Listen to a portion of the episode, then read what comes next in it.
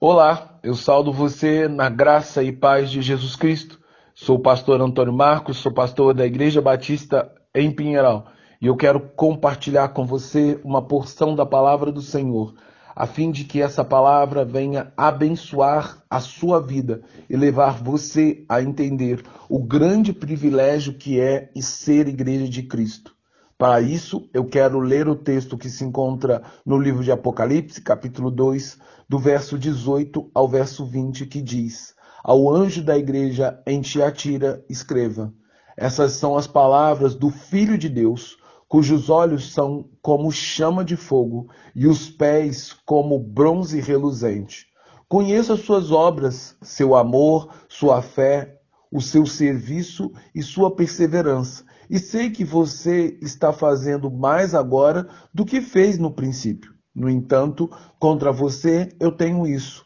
Você tolera Jezabel, aquela mulher que se diz profetiza. Com seus ensinamentos, ela induz os meus servos à imoralidade sexual e a comerem alimentos sacrificados a ídolo. Tendo Jesus escrito as primeiras três, três igrejas da Ásia Menor, destacando suas virtudes e aspectos positivos, assim como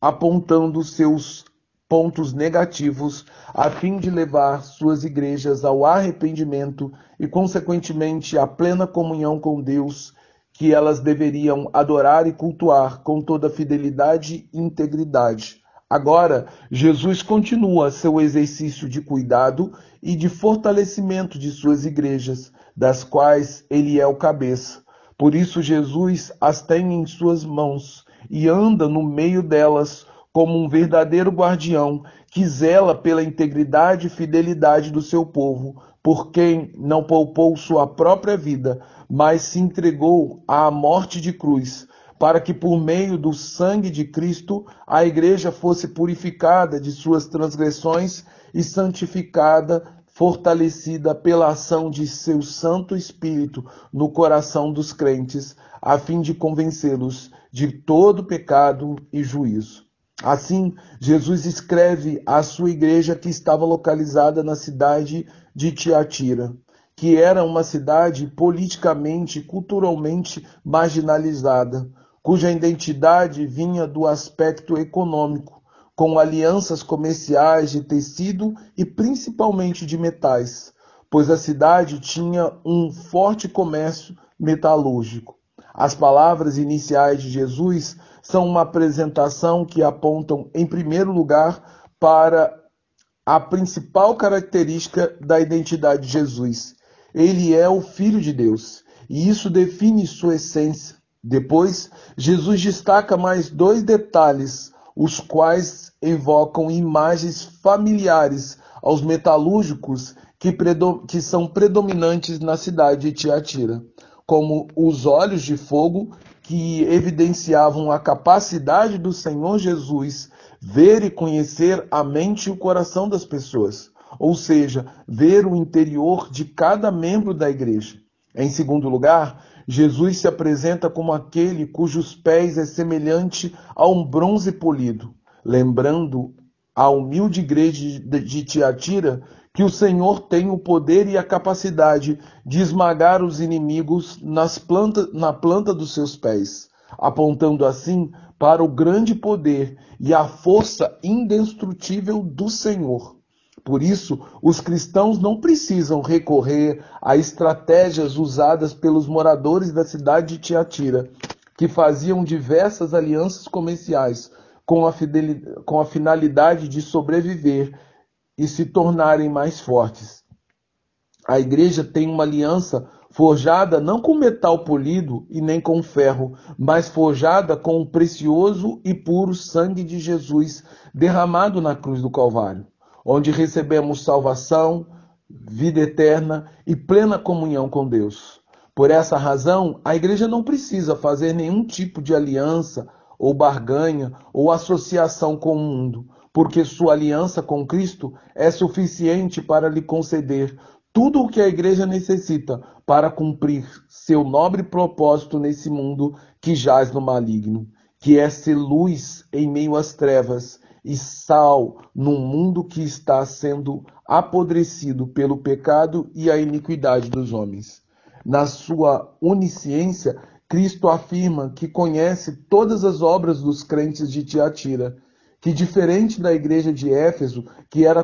acusada de ter perdido a capacidade de amar, os crentes de Tiatira eram fortes em amor, que evidencia, que era evidenciado nas obras da igreja realizada, que eram acompanhadas de outras três importantes características: sua fé, seu serviço, afinal, o reino de Deus é constituído de serviço, e por último, é destacado em sua perseverança, de forma que as últimas obras da igreja de Tiatira eram melhores do que e mais numerosas do que as primeiras obras. Assim, Jesus descreve os crentes de Tiatira como, como, como que estavam, como que não estavam estagnados, mas que estavam em pleno crescimento e desenvolvimento, produzindo obras melhores que glorificavam e engrandeciam cada vez mais o santo nome do Senhor. Em meio a todas essas virtudes encontradas no seio da igreja de Tiatira, Jesus também encontrou um grave erro que precisava ser rapidamente corrigido para o bem-estar da igreja e preservação de sua comunhão com Deus e sua santidade, que era a falta de discernimento, pois ela tolerava a heresia de uma mulher que se dizia profetisa. Ela foi identificada como Jezabel e levava a idolatria e a imoralidade para o seio da igreja, se assemelhando à figura de Jezabel de Tiro, que se casou com o rei Acabe e impôs de forma violenta no meio do povo de Israel o culto à divindade pagã Baal no reino do norte. E assim ela se tornou uma verdadeira desgraça e pedra de tropeço para o povo de Israel em um determinado tempo. Jesus alerta os crentes da cidade de Tiatira, assim como cada crente do presente, que não basta aos verdadeiros crentes em Jesus produzir boas obras, é preciso também aos crentes viverem santidade de vida,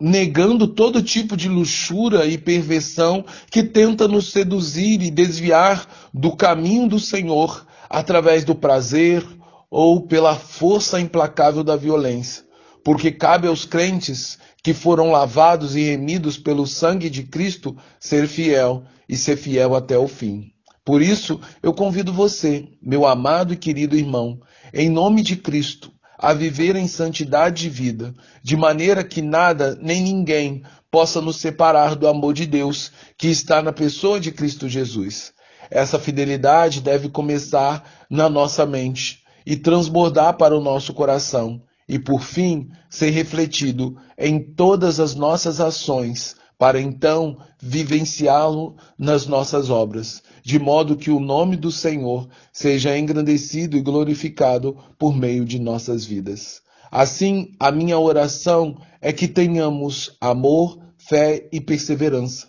como os crentes da igreja de Tiatira, mas também oro para que tenhamos discernimento e sabedoria espiritual, para rejeitar todo tipo de pecado